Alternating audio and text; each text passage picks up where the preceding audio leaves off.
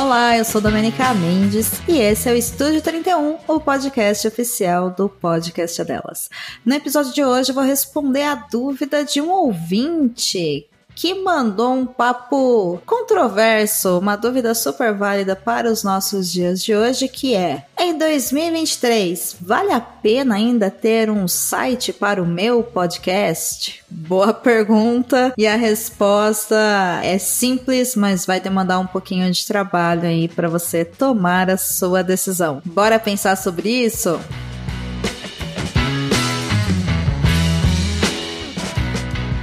Como tudo, existem vantagens e desvantagens quando você vai tomar esse tipo de decisão para o seu projeto. Mas uma coisa é fato: antigamente nós precisávamos de um site para distribuir os nossos podcasts porque era mais fácil a atualização do feed RSS através dos plugins, principalmente da Blueberry, através do WordPress. Então, se hoje você utiliza algum servidor de hospedagem para podcast, como o Spotify, Spotify for Podcasters, que é o antigo Anchor, ou a Spreaker, que é aí a minha favoritinha, quem me conhece sabe, ou qualquer outro serviço de hospedagem de podcast, você não precisa mais de um site. Nessas plataformas, o feed RSS já é criado automaticamente. É muito fácil controlar também esse conteúdo que vai ser distribuído para os agregadores. A minha dica nesse caso aqui é que você faça backup de todos os seus episódios, textos e capas, né? As vitrines dos episódios. E para isso você pode utilizar qualquer plataforma, seja ela um Drive, um Dropbox, um sistema de e-mail, um pendrive, um CD, um Blu-ray, enfim, utilize a ferramenta que você preferir. Agora, se você faz parte de um projeto onde o podcast é mais um produto, é mais uma ferramenta de comunicação, ele não é o seu único produto, o seu único projeto, aí sim eu considero que é interessante você ter um site, um blog, para você poder agregar todos os conteúdos no mesmo lugar.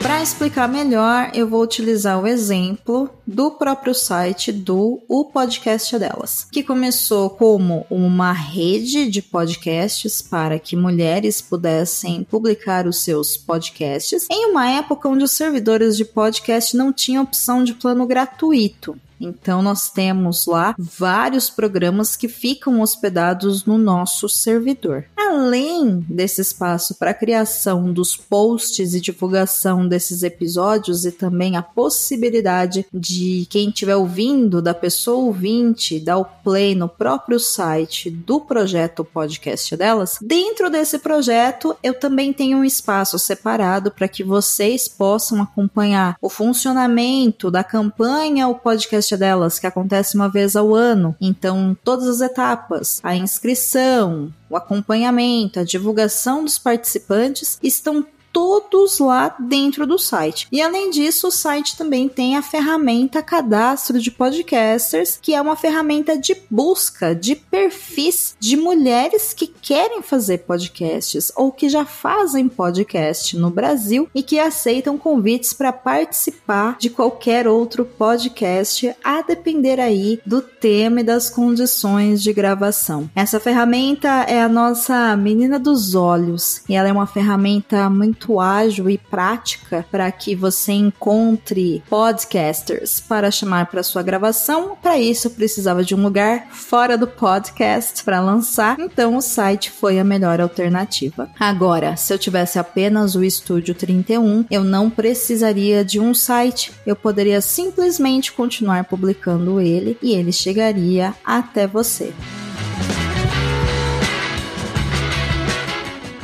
Ferramentas de comentários também eram um bom motivo para você ter um site para o seu podcast, mas hoje tanto o Spotify permite o recebimento desses comentários como outras plataformas de agregadores de podcast. Então, tudo vai depender do que você precisa. Lembrando que se você tem um site, você também vai ter que se preocupar com um servidor para esse site, você vai ter que pagar essa hospedagem e você vai ter que ter um registro do endereço desse desse site, que é a garantia de que aquele endereço web será para sempre seu. Para sempre aqui com muitas aspas, porque o para sempre é pelo tempo aí de dois ou três anos, quatro, cinco anos, a depender do tempo que você pagou por ele. Então isso também gera custos.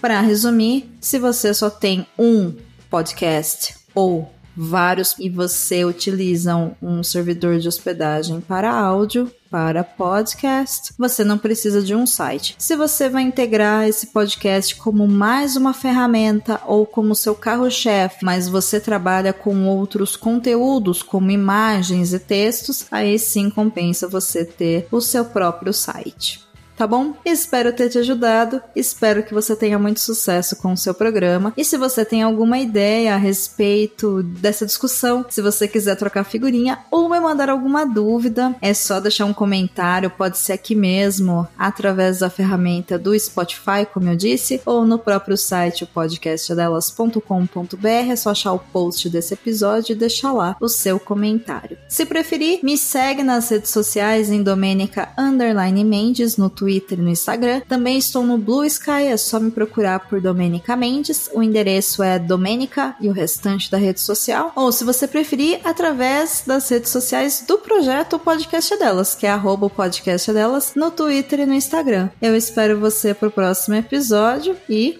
bora fazer podcast! Ah, não menos importante, tá na hora da gente falar sobre a campanha O Podcast é Delas 2023. Então fica aí com um spot de convite para a campanha desse ano. Se liga! A campanha vai rolar no mês 7, mês de julho, e a gente espera você com o apoio de Bicho de Goiaba, Brazucas pelo Mundo e outros parceiros, te convidamos para a sétima edição da campanha O Podcast é Delas. De 1 de julho ao dia 31, participe com um ou mais episódios do seu podcast. Basta ter uma ou mais mulheres participando do seu episódio, declarar a sua participação na campanha e nos enviar o seu episódio. Concorra a prêmios exclusivos nessa edição. Para saber mais, acesse o podcastdelas.com.br e leia o edital. Esperamos você!